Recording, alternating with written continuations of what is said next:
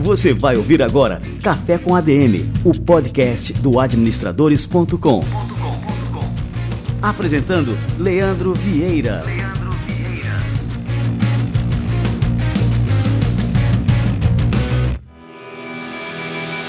Fala galera, está no ar mais um Café com a DM, a sua dose de cafeína nos negócios. Estamos começando o nosso episódio número 289. E aí, você já ouviu falar em ESG? ESG é a sigla em inglês para Environmental, Social and Governance, ou seja, diz respeito às práticas ambientais, sociais e de governança de uma organização. Eu vou receber aqui hoje no Café com a DM a Tatiana Maia Lins, que é fundadora da consultoria de reputação corporativa Make Make e também professora da ESPM. E ela vai explicar para a gente porque cada vez mais as empresas estão aderindo à agenda do SG e qual a diferença que isso pode fazer em todas as dimensões dos negócios. Daqui a pouquinho, fica ligado, a Tatiana Maia Lins vai chegar por aqui e a gente vai fazer um episódio inteirinho sobre ESG. Muito bem, galera, antes de mais nada, reforça aqui o convite para você seguir a gente no Instagram. Nós temos um Instagram próprio, o arroba Café com ADM. Lógico que a gente continua divulgando o Café com ADM também no Administradores, mas nessa continha do Instagram, o arroba Café com ADM, que começou acho que há pouco mais de duas semanas, eu estou tocando pessoalmente essa conta, então eu tenho feito as postagens por lá. Eu não deixei ninguém aqui da nossa equipe de social media botar a mão nela. Então segue a gente por lá, arroba Café com ADM.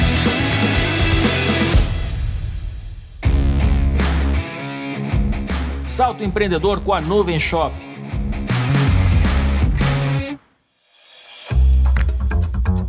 Sabe de quantos funcionários você precisa para montar uma loja online para potencializar as suas vendas? Um só, você. Hoje em dia é tão fácil montar uma operação digital que até empreendedores que vendem produtos no seu bairro, na sua cidade, conseguem abrir novos canais de vendas pela internet. E por ser tão fácil, você precisa agir para não ser engolido pela concorrência. E o parceiro ideal para isso é a Nuvem Shop, que é simplesmente a maior plataforma de e-commerce da América Latina. Com a Nuvem Shop você só precisa de 10 minutinhos e alguns cliques para colocar sua loja online no ar. Além de ser bastante simples, a plataforma da Nuvem Shop é completa. Lá você tem acesso ao marketplace de soluções para o seu negócio, incluindo ferramentas de pagamentos, proteção contra fraudes, calculadora de frete e até criador de logotipo. Tá? E não precisa abandonar seu jeito de vender que sempre dá certo. A Nuvem Shop é perfeitamente compatível com Instagram, Facebook e WhatsApp e ainda ajuda você a concentrar todas as vendas em um só lugar.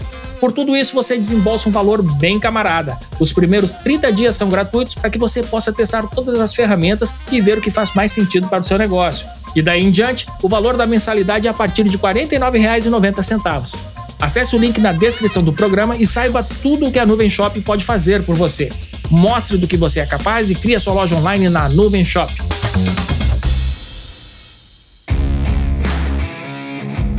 Salto empreendedor com a Nuvem Shop.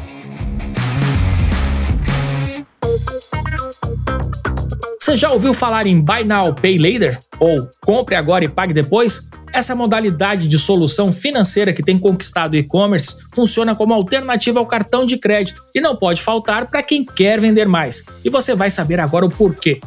Sabe quando a gente quer comprar uma geladeira, trocar o computador e dar uma repaginada nos móveis, mas esbarra no limite de crédito dos cartões? No fim, acabamos desistindo da compra ou deixando para depois.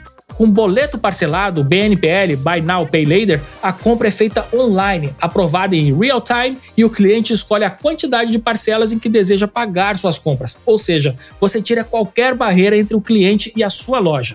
A Coin, uma fintech pioneira na solução de boleto parcelado no Brasil desde 2019, já transacionou cerca de 600 milhões de reais em operações com ticket médio de 2 mil reais. São mais de 10 anos de experiência no mercado de pagamentos e a empresa já atua nos mais diversos segmentos, como varejo, turismo, educação e saúde. Conheça a Coin pelo link que eu vou deixar aqui na descrição do programa e saiba como oferecer o boleto parcelado como forma de pagamento na sua loja online.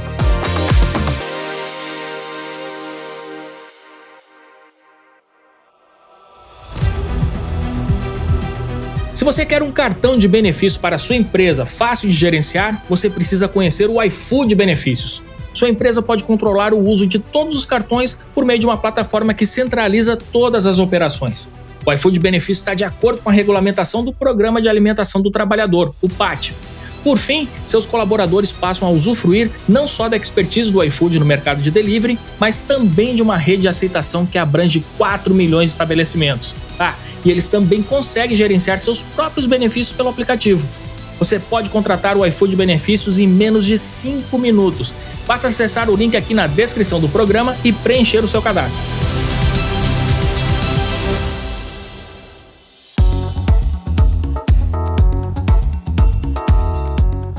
Muito bem, galera. Vamos receber aqui a Tatiana Maia Lins.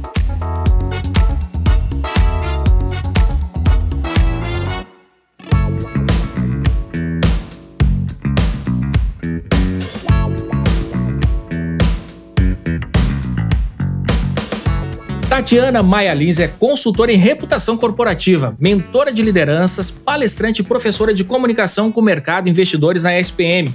Em 2011, ela fundou a Make Make, consultoria especializada em reputação corporativa, pela qual já atuou em projetos de vários setores da economia, desde o BBB 21 até um projeto de memória corporativa da GM. Ultimamente, ela vem se dedicando à agenda ESG como pauta prioritária para geração de valor compartilhado e competitividade nas organizações. Tatiana, que honra te receber por aqui. Seja muito bem-vindo ao nosso Café com a DM. Nossa, o prazer é todo meu. Eu sou super fã de vocês. Eu sou super fã do Portal Administradores também. que bacana! E a gente nunca sabe assim até onde vai né, o alcance das nossas ações. E isso tem muito a ver com o que a gente vai conversar aqui hoje, né, Tatiana? E eu queria que você começasse falando um pouquinho sobre a sua história né, no mercado de reputação corporativa, é, como é que você começou a trabalhar nesse segmento e como é que ele tangencia o SG. Queria que você falasse também um pouquinho, né, alguns ouvintes talvez não saibam né, o que significa, e explicasse um pouquinho sobre esse conceito que ele é bem mais abrangente. Né? Pois é, a minha história com a reputação já tem um tempinho. Eu sou jornalista de formação e antes até de trabalhar na Make Make, eu trabalhava na Proteste, que é uma ONG de defesa do consumidor que faz teste de produto e serviço. Então, assim, eu já trabalhava um pouco com reputação nesse viés de jornalista, né? E aí, enfim, eu passei por aquela crise que todo mundo passa com 30 anos, achando que, enfim, que a vida acabou, você já tá velho e não fez o que queria da vida, né? Com 30 anos apenas. Olha só que exagero, né? né? Mas, mas eu tô falando isso porque a gente passa por essa angústia. E aí eu pedi demissão do meu trabalho lá e fundei a Make Make, porque eu queria trabalhar junto com as empresas para não só falar dos problemas que os produtos e serviços tinham, mas trazer soluções. Então é assim. E o que é essa reputação no final das contas? Tem muita gente que acha a reputação é marketing, é esforço de marketing vazio, sabe? Naquele sentido até diminutivo, né? Diminuindo o marketing como uma coisa negativa. E reputação não é isso, gente. Reputação é o que confere a licença social para que uma empresa exista e venda seus produtos. Porque você não compra um pão na padaria da esquina se aquela padaria tiver fama de ruim, de suja. Então, assim, é um pré-requisito, a reputação é um ativo intangível que é um pré-requisito para qualquer operação. Porque ela é a base, né? A confiança é a base da ação. Você diria que a reputação, então, assim, ela vai muito além daquilo que a gente costuma delinear no marketing, por exemplo, posicionamento. É, a reputação vai além disso. É a imagem que a gente conquista através de todas as nossas ações e não só dos nossos esforços de marketing, não? Exatamente. Olha só, é a percepção que um grupo tem, né? Porque a percepção ela é coletiva, ela não é só de uma pessoa. Ela é uma percepção coletiva ao longo do tempo de uma instituição, de um produto ou de um serviço. Cara, isso é lindo, né? Isso é muito bom. Isso, claro que o posicionamento importa, né? E é relevante para essa construção de, de reputação. Mas você não consegue construir reputação só com posicionamento. Porque se sua entrega for diferente do seu posicionamento, a reputação não se constrói. Perfeito. E onde é que entra então a pauta do SG nessa questão? Onde é que ela se relaciona com a questão da reputação? Em tudo, Leandro. Se você prestar atenção nas últimas crises que a gente teve com grandes empresas, todas as crises recentes foram em algum dos pilares do ISD. Ou foram crises ambientais, que entra no IE, ou foram crises de governança, tipo corrupção e tudo isso, entra no G. Né? Ou foram crises sociais. Crise do tipo, ah, quem vem primeiro, ovo a galinha, né? A, a, a economia ou a vida. Então, isso também é uma crise social. A crise de falta de representatividade, de falta de diversidade, a falta, enfim, de atitudes racistas e preconceituosas, todas essas crises são crises no pilar S. Então, todas as crises hoje de reputação, todas as crises de imagem que têm poder de impactar o negócio profundamente, são crises nesses pilares. Excelente, excelente. E bom, agora a gente pode destrinchar, né, falar um pouco mais sobre esse assunto. Por exemplo, agora está vindo aqui à minha mente aqui aquelas notícias sobre processos seletivos, por exemplo, né, de programas voltados é, só para pessoas negras, né, a Magalu né, foi um, um, case grande no Brasil em cima disso. É, outros programas que dão preferências a pessoas de outras minorias. E a gente vê uma enxurrada de comentários, tanto positivos quanto negativos, discutindo esses programas e muitas pessoas acusando essas empresas de discriminação ao fazer esses programas específicos para determinados grupos, né? Então a Magalu passou por isso, é, o Nubank recentemente também. É, por que, que as empresas estão investindo né, em equipes mais diversas, Tatiana, a despeito do que as outras pessoas pensam? Porque ainda existe né, um pensamento na sociedade que vai contra qualquer ação nessa linha. Como eu falei, né, algumas pessoas dizem que acusam essas empresas de discriminação. É, isso daí é um pensamento, eu considero retrógrado, tá? Quando uma pessoa diz que está acusando aquilo de discriminação, aquela empresa que está fazendo uma ação afirmativa, uma ação afirmativa nunca será uma ação discriminatória. Ela é uma ação para fazer uma compensação em algum problema que a gente tem. Então, a gente tem hoje as empresas tentando resolver problemas do mundo. Porque a gente não aguenta mais viver no mundo que a gente vive. Né? Enfim, como um todo. Até mesmo as pessoas que reclamam das pautas é, inclusivas ou qualquer coisa nesse sentido, elas também reclamam da insegurança, da falta de segurança pública. E a falta de segurança pública ela é decorrente da desigualdade social, que por sua vez é decorrente da falta de oportunidade. Então, assim, é um pensamento estreito e retrógrado é, dessas pessoas que não estão conseguindo ver que a gente tem uma agenda global definida pela ONU. O Brasil também é signatário, que é a Agenda 2030, que fala que a gente não deve deixar ninguém para trás para que haja desenvolvimento sustentável. Então, para isso, sim, a gente vai precisar fazer algumas ações que são essas ações afirmativas. Elas fazem parte do processo, elas não vão estar tá aí para sempre, enquanto for necessário, para que haja um equilíbrio maior nas contratações. Porque a gente hoje não pode falar em meritocracia, por exemplo, nas empresas, quando a gente tem uma realidade de contratação que não é meritocrática realmente. Por exemplo, eu sou nordestina. Eu fiz faculdade no Nordeste. A minha faculdade eu fiz Católica de Pernambuco. Quando eu vou no processo seletivo de algumas empresas, eles só escolhem USP. E aí, eu não sou boa só porque eu nasci lá no Nordeste, cara? Isso não faz sentido. Isso acontece muito, né? Nós somos vizinhos, né? Eu também, a minha educação foi aqui na Paraíba, né? Eu sou da Universidade Federal da Paraíba. E assim, a gente sabe que isso acontece né? Que existe discriminação por região, enfim, em todos os sentidos. Né? E realmente acaba sendo uma coisa que é injusta, né? Por mais que você tenha capacidade, por mais que você seja capaz de produzir bons resultados, excelentes resultados, pode ser que alguma coisa na sua trajetória né, não passe no crivo de um processo seletivo, porque vai pesar aí algum preconceito ou alguma coisa do gênero, né? Ou uma falta de experiência numa empresa grande. Cara, como é que você vai ter experiência em empresa grande se você nunca trabalhou numa empresa grande, sabe? Alguém tem que ser a primeira empresa grande a abrir porta para você.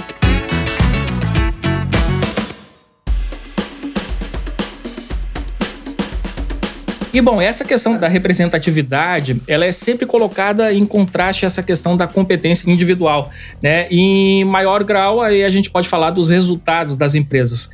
Isso é algo que vem desde a questão das costas, né, lá atrás. Eu queria saber de você, né, por que que afinal a gente não pode olhar apenas as competências ou apenas os resultados, né? O que que mais importa além disso para as organizações? Olha, eu fiz uma pesquisa, tá, para conversar com vocês, para mostrar que isso daí não é ah, só porque a empresa quer ser bonitinha. Isso tem resultado. Tem uma pesquisa aqui, ó, do Robert Half, com 300 executivos, tá, que é o Guia Salarial 2022, e ele diz o seguinte, que a diversidade contribui para o alcance de diversos resultados. E aí ele diz aqui, ó, 41% desses executivos afirmam que a diversidade melhora a produtividade. Tá? Eu tenho também 38% desses executivos dizendo que a diversidade impacta positivamente na cultura corporativa. Eu tenho 37% dos executivos dizendo que ajuda a atrair e a reter talentos. As pessoas querem ficar num lugar que é mais diverso. 34% está dizendo que torna o ambiente mais inovador. Então, essas pessoas estão falando a partir de suas experiências. Ah, são 300 executivos de empresas de, de grande porte, mostrando como que aquilo ajuda nos resultados, a partir das experiências que eles tiveram. E 30% falaram que ajuda a atrair mais investidores. Então, a gente está falando de resultado direto para o negócio e todos eles com mais de 30%. né? É impressionante. É impressionante. É impressionante. Não é só porque eu quero ficar bem na fita. É porque é bom para o negócio. E agora, mas assim, existe uma contradição, né? Então, assim, se a gente pega aí 300 executivos né, de grandes empresas e eles todos é, reconhecem a importância da diversidade, mas ao mesmo tempo as respostas estão tudo acima de 30%. Mas, por exemplo, a gente só tem é, cerca de 11% dos cargos em conselhos de administração ocupados por mulheres. Então, quer dizer, o discurso já começa a ficar um pouco contraditório. Né? O que isso já é bem abaixo da média global, que já está aí na casa dos 20%. Quando a gente fala, então, na, na presidência dos conselhos de administração, apenas 4,4% são mulheres. Também fiz uma pesquisa aqui, viu, Tatiana? É, a gente tá bom de pesquisa. isso, né, isso são dados da Deloitte. E, então, assim, mas a gente tem uma tendência de crescimento, né? Em quanto tempo você estima que haverá uma divisão mais igualitária né, nos assentos dos conselhos de administração, Tatiana? Olha, isso é uma grande luta, né, que as mulheres estão passando hoje, é uma grande bandeira nossa também. É, eu digo nossa porque eu me incluo nesse grupo de mulheres que gostariam de ocupar esses cargos em conselhos, né? Eu acho que eu estou preparada pela minha bagagem já como consultora em reputação, mas enfim, isso vem melhorando ao longo do tempo. Tá? A gente tinha uma realidade que era muito pior no Brasil. A gente tem ainda empresas no Ibovespa que não tem mulheres, isso é um absurdo. Mas a gente tem empresas listadas no Ibovespa que não tem mulheres no conselho de administração, mas a gente tem uma meta global que eu estava falando, que é a Agenda 2030 da ONU. Então, até 2030, a gente espera que essa realidade esteja melhor. Pelo menos a gente alcance 30% aí de participação feminina. Então, assim, os esforços estão sendo direcionados para que isso aconteça, porque a gente veja o movimento internacional, é, não pode mais abrir capital se você não tiver mulher no conselho, já tem um movimento que está levando a essa mudança. É que a mudança ela é mais lenta do que a gente gostaria, né? Mas se a gente levar em consideração que durante todo esse tempo que a gente teve empresas, a gente não tinha mulher e que agora está tendo esse crescimento, eu, eu vejo como uma coisa positiva, sabe? Eu não vejo como uma coisa, ai, gente, vamos ficar lá chorando porque não tem mulher. A gente está abrindo as portas e, estamos chegando, sabe? Eu acho que a conscientização já há, essa conscientização, e já há o desejo de mudança. Isso é importante, porque antes não tinha nem, não tinha nem essa conversa antes, né? Ninguém nem falava sobre isso antes. Lugar de mulher era cuidando do filho em casa. É, mas a sociedade é, vem mudando bastante, né? E isso é inegável, né? E como você falou, né? Tem mais outros estudos também. Eu li recentemente um artigo falando nessa questão dos resultados, que você trouxe alguns também.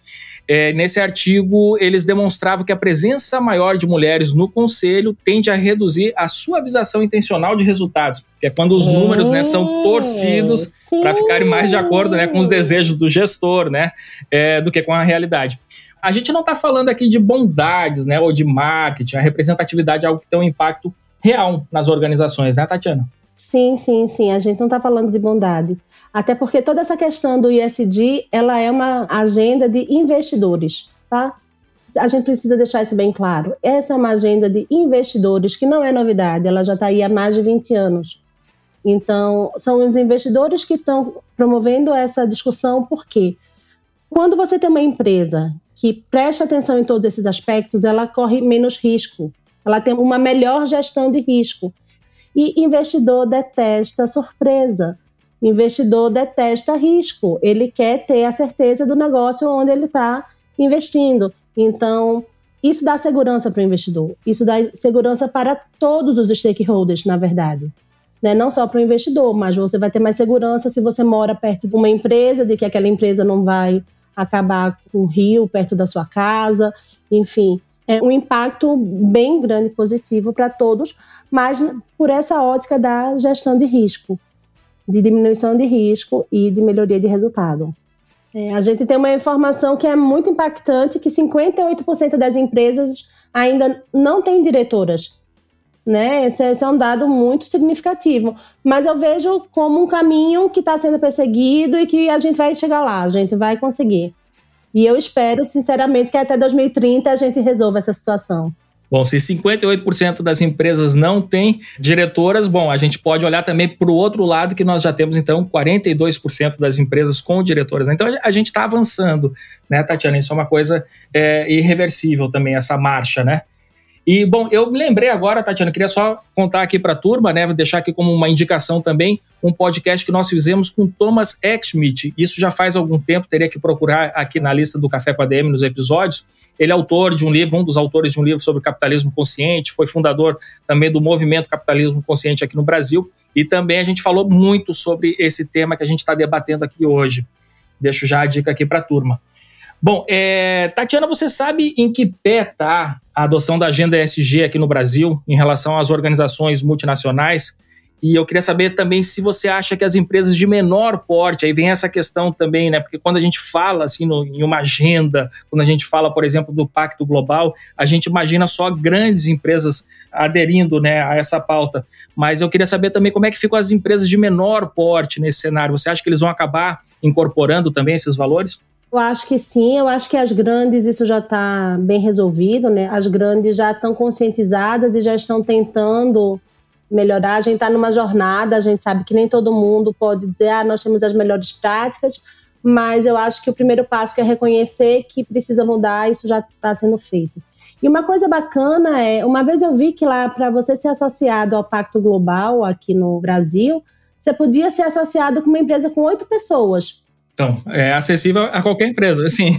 Você é uma grande empresa. O que você precisa é ter aquele alinhamento estratégico com aquelas pautas. Então, eu acredito que isso deveria ser realmente adotado por todo mundo.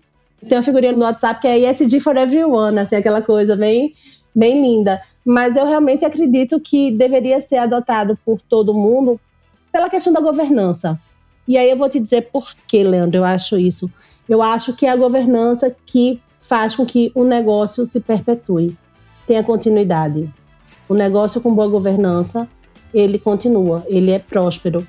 Então, eu acho que essa é a principal razão para que todas as empresas deveriam olhar para essa agenda com muito carinho e fazer parte, né, trazer isso para o seu negócio. Porque a gente está falando aí de transparência, a gente está falando aí de um ambiente saudável de negócio, é bom para todo mundo. Bom, acho que a gente tem caso, vários casos de empresas, né, que, enfim, adotam a agenda ESG, mas isso não é uma garantia que o funcionário, aquele que está lá na ponta, né, no atendimento ao cliente, vai ter a mesma visão ou o mesmo entendimento do pessoal que está lá no topo dessa organização.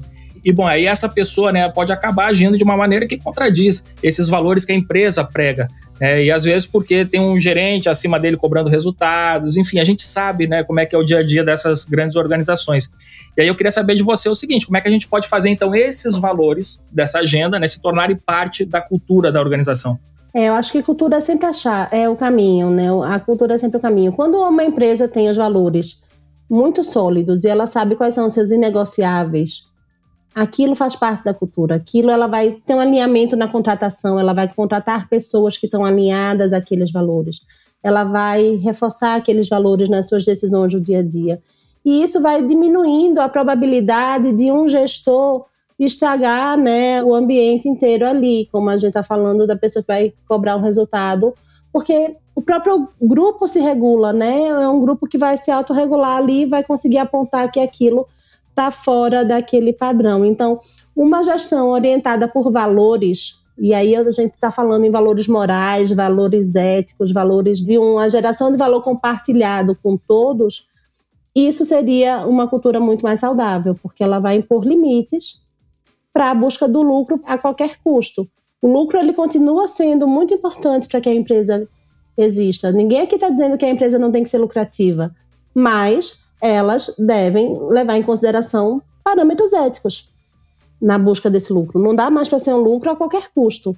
Ele tem que ser um lucro que seja um lucro, enfim, sustentado. E como é que você enxerga a visão agora, pegando do ponto de vista da sociedade? Como é que a sociedade tem enxergado essas questões, né? As empresas que, enfim, adotam a agenda. Você fala, eu gosto que você fala o ESG, né? Eu, eu sempre leio ESG, né? Que adotam a agenda. Vou continuar no meu ESG, que eu tô acostumado. Vamos falar ESG para todo mundo. Perfeito. Como é que você acha que a sociedade encara essas empresas, né, que adotam essa pauta? A sociedade, ela tem dois tipos de comportamento, tá? A sociedade ela já sabe distinguir a empresa que está fazendo uma propaganda maior do que deveria. Ela já consegue reconhecer a fanfarronice quando, ah, estou dizendo que eu faço sem fazer. E aí, o que, é que eu quero dizer com isso? É aquela empresa que faz um comercial lindo e fala em sustentabilidade, não sei o quê, mas tem tarifas super abusivas para o consumidor, que tem um monte de reclamação no Reclame Aqui, então, isso daí o consumidor sabe distinguir exatamente quem está falando só para fazer uma propaganda ali, uma, uma coisa, e quem faz de verdade. Os que fazem de verdade tendem a ser as empresas que permanecem. Se você for olhar as empresas de melhor reputação no mundo, sabe qual é as empresas de melhor reputação no mundo? Várias são centenárias. A gente tem a 3M, a gente tem Rolex, a gente tem várias empresas centenárias como empresas de melhor reputação. Por quê? Porque elas têm uma consistência ao longo do tempo e o consumidor valoriza aquilo, ele reconhece. Ainda que ele não compre um Rolex todo dia, ele admira o Rolex. Entende? Assim, uma parte do consumidor. Por quê? Porque aquilo ali foi uma questão ao longo do tempo que foi construída, né? Não foi construído só ali. Então, eu acho que o grande retorno é esse, é essa fidelidade. Porque a gente está falando de um mercado cada vez mais comoditizado, né? Em que tudo é muito parecido, a qualidade dos produtos e dos serviços está muito parecida. O que, é que vai ser o elemento de diferenciação, no final das contas? A atitude ética daquela empresa. Sem dúvida. Tatiana, você falou agora, assim, né? A gente estava falando sobre a questão da percepção da sociedade, né? E o, o grau de maturidade da, da sociedade com relação a essas questões.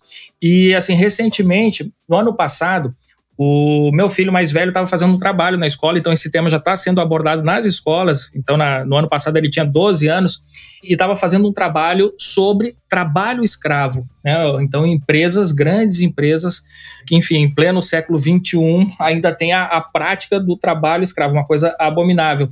Isso eu notei como isso impactou nas crianças, né? nas crianças da idade dele, assim, a percepção que eles tinham sobre essas empresas que foram abordadas aí nesse trabalho em específico.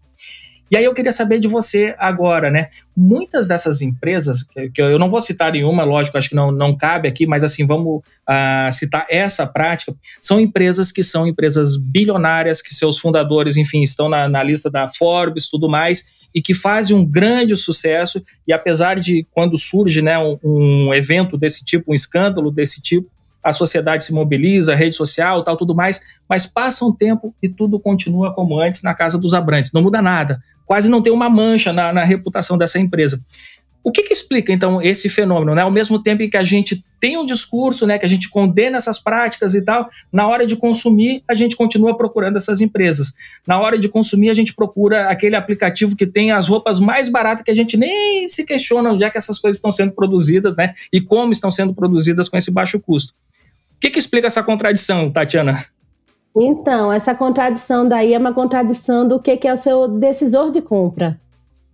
Tá? É, a gente já teve essa discussão nas minhas aulas. Essa empresa que você está falando, por exemplo, do trabalho escravo, ela teve sim um impacto de reputação, não de venda. O que, que eu quero dizer com isso? A gente sempre lembra que aquela empresa estava envolvida no trabalho escravo. Então, esse impacto. A gente teve. não esquece a gente não esquece. Aquela empresa teve que pagar várias multas por aquilo, aquela empresa teve que fazer todo um trabalho de adequação da cadeia de fornecedores para que aquilo não voltasse a acontecer. Por que, que os consumidores continuam comprando aquilo? Porque para o consumidor, o fator que faz com que ele compre é aquele preço ou aquele design ou aquela coisa XYZ.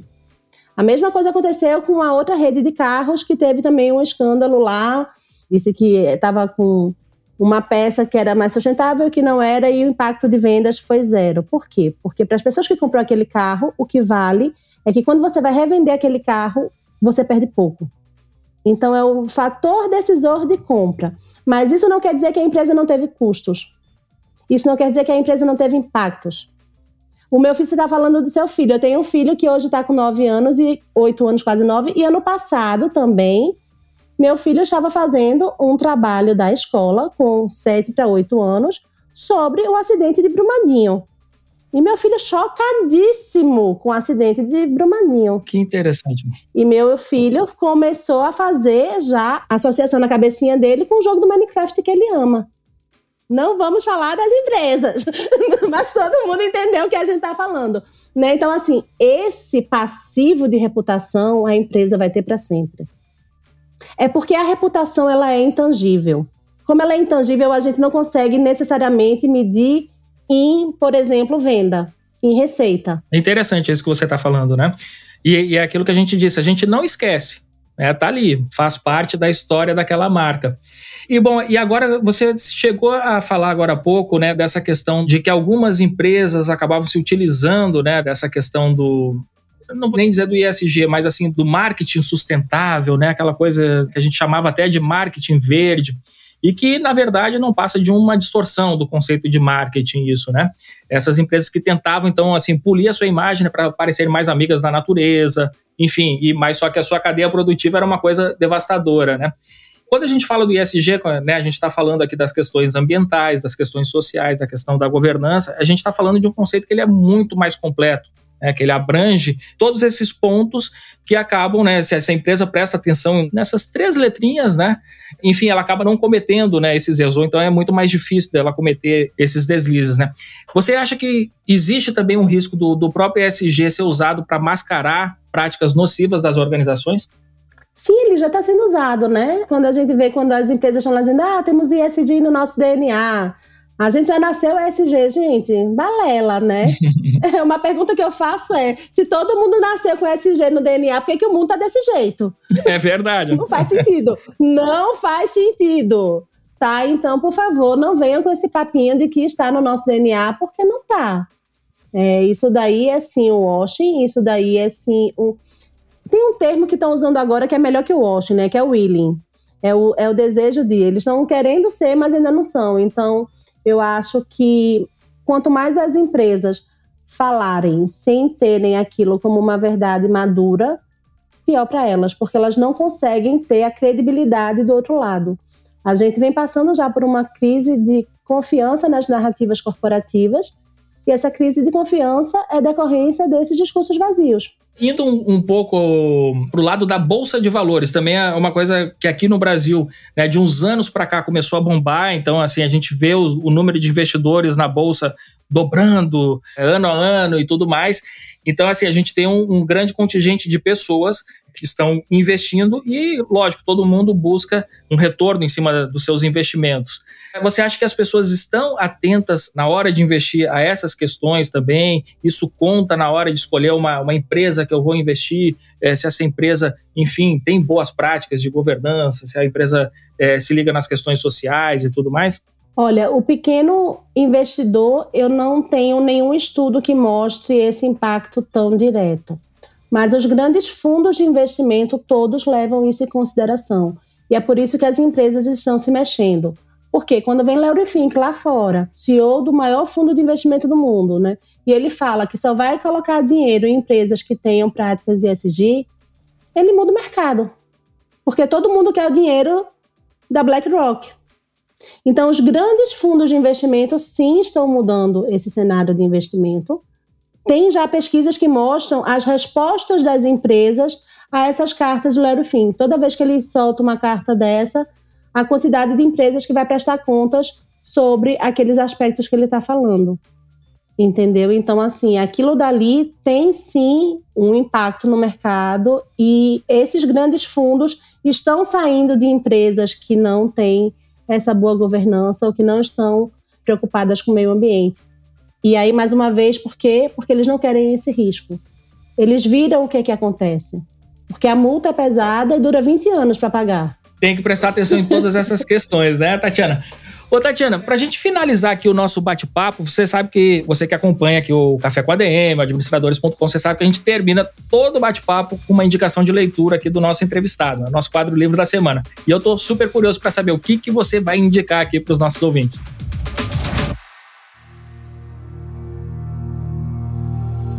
Livro da Semana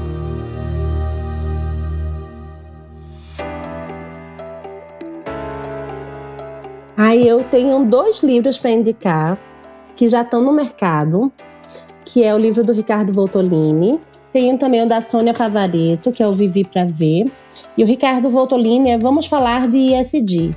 Então, tem esses dois livros. E eu, Tatiana, estou escrevendo um livro também. Mas o meu livro só vai ser lançado em agosto. É um livro sobre valor compartilhado, em que eu estou entrevistando os CEOs das empresas de melhor reputação do Brasil. Então a gente entrevistou vários CEOs, eu não vou dar muito spoiler, mas esperem que esse livro vai ser bem bacana. E quem quiser saber mais sobre isso, é, se você me permite, Leandro, claro, eu queria claro. falar que tem um curso. Eu vou fazer um curso agora sobre gestão da reputação e posicionamentos corporativos. É um curso que vai ser realizado pela Associação Brasileira de Comunicação Empresarial agora em maio nos dias 24 a 27 de maio. É um curso online, então se alguém quiser aprender um pouquinho comigo, eu vou sentir o maior prazer em receber a galera e conversar mais sobre isso. A gente vai conversar sobre como as empresas podem ter narrativas e posicionamentos que sejam realmente confiáveis como fazer isso. Fantástico. Muito bom. Ô, Tatiana, nossa, eu tô já curioso aqui para ler o seu livro, já tô na lista de espera. É, gostei muito aqui das indicações de leitura que você trouxe. O Ricardo Voltolini, inclusive, é nosso professor aqui no, no Administradores Premium também. Nós temos um programa com ele que se chama Pensando Sustentável.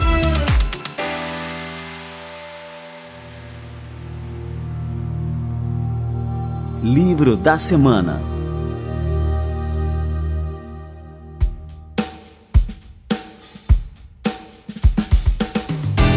no pessoal que quer acompanhar o seu conteúdo, enfim, as suas ideias, o que, que a turma tem que fazer para grudar em você?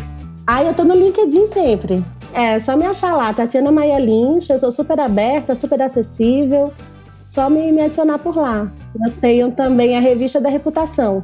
Que, que legal. Tem um monte de conteúdo sobre reputação lá. Muito obrigado aqui pela presença aqui no, no Café com a DM, pela aula que você deu aqui pra gente e parabéns por, por todo o seu trabalho, né? Isso Muito faz obrigada. muita diferença, né? A gente tá, eu costumo dizer que a gente tá sempre atirando as estrelas de volta ao mar, né? E o seu trabalho aí é fantástico e com certeza isso vai fazer, já está fazendo, né, muita diferença na nossa sociedade. Parabéns mesmo. Muito obrigada, eu fico feliz de saber disso. Valeu, Tatiana.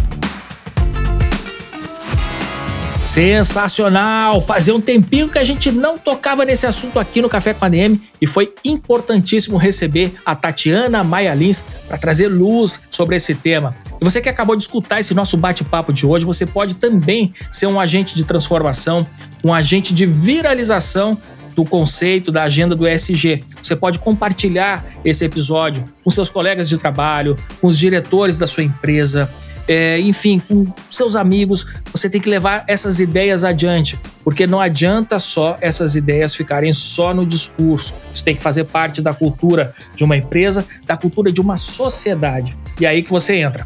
Então compartilhe agora esse episódio com seus amigos, enfim, tem um botãozinho de compartilhar aqui no Spotify, se você está escutando no Spotify, clique em compartilhar, escolhe a plataforma de onde você quer é, jogar esse conteúdo, pode ser no WhatsApp, pode ser no seu Instagram, enfim, em qualquer canal. O importante é que essas ideias não fiquem só por aqui, não fiquem só com você. Quanto mais pessoas forem impactadas pelo conteúdo que a gente gerou aqui hoje, com certeza isso vai produzir resultados por toda a esfera social, por toda a nossa sociedade. É isso aí, galera. Este foi o nosso Café com a DM de número 289. Na semana que vem a gente volta com muito mais cafeína para vocês. Combinados então? Então até a próxima semana em mais um episódio do Café com a DM, a sua dose de cafeína nos negócios. Até lá.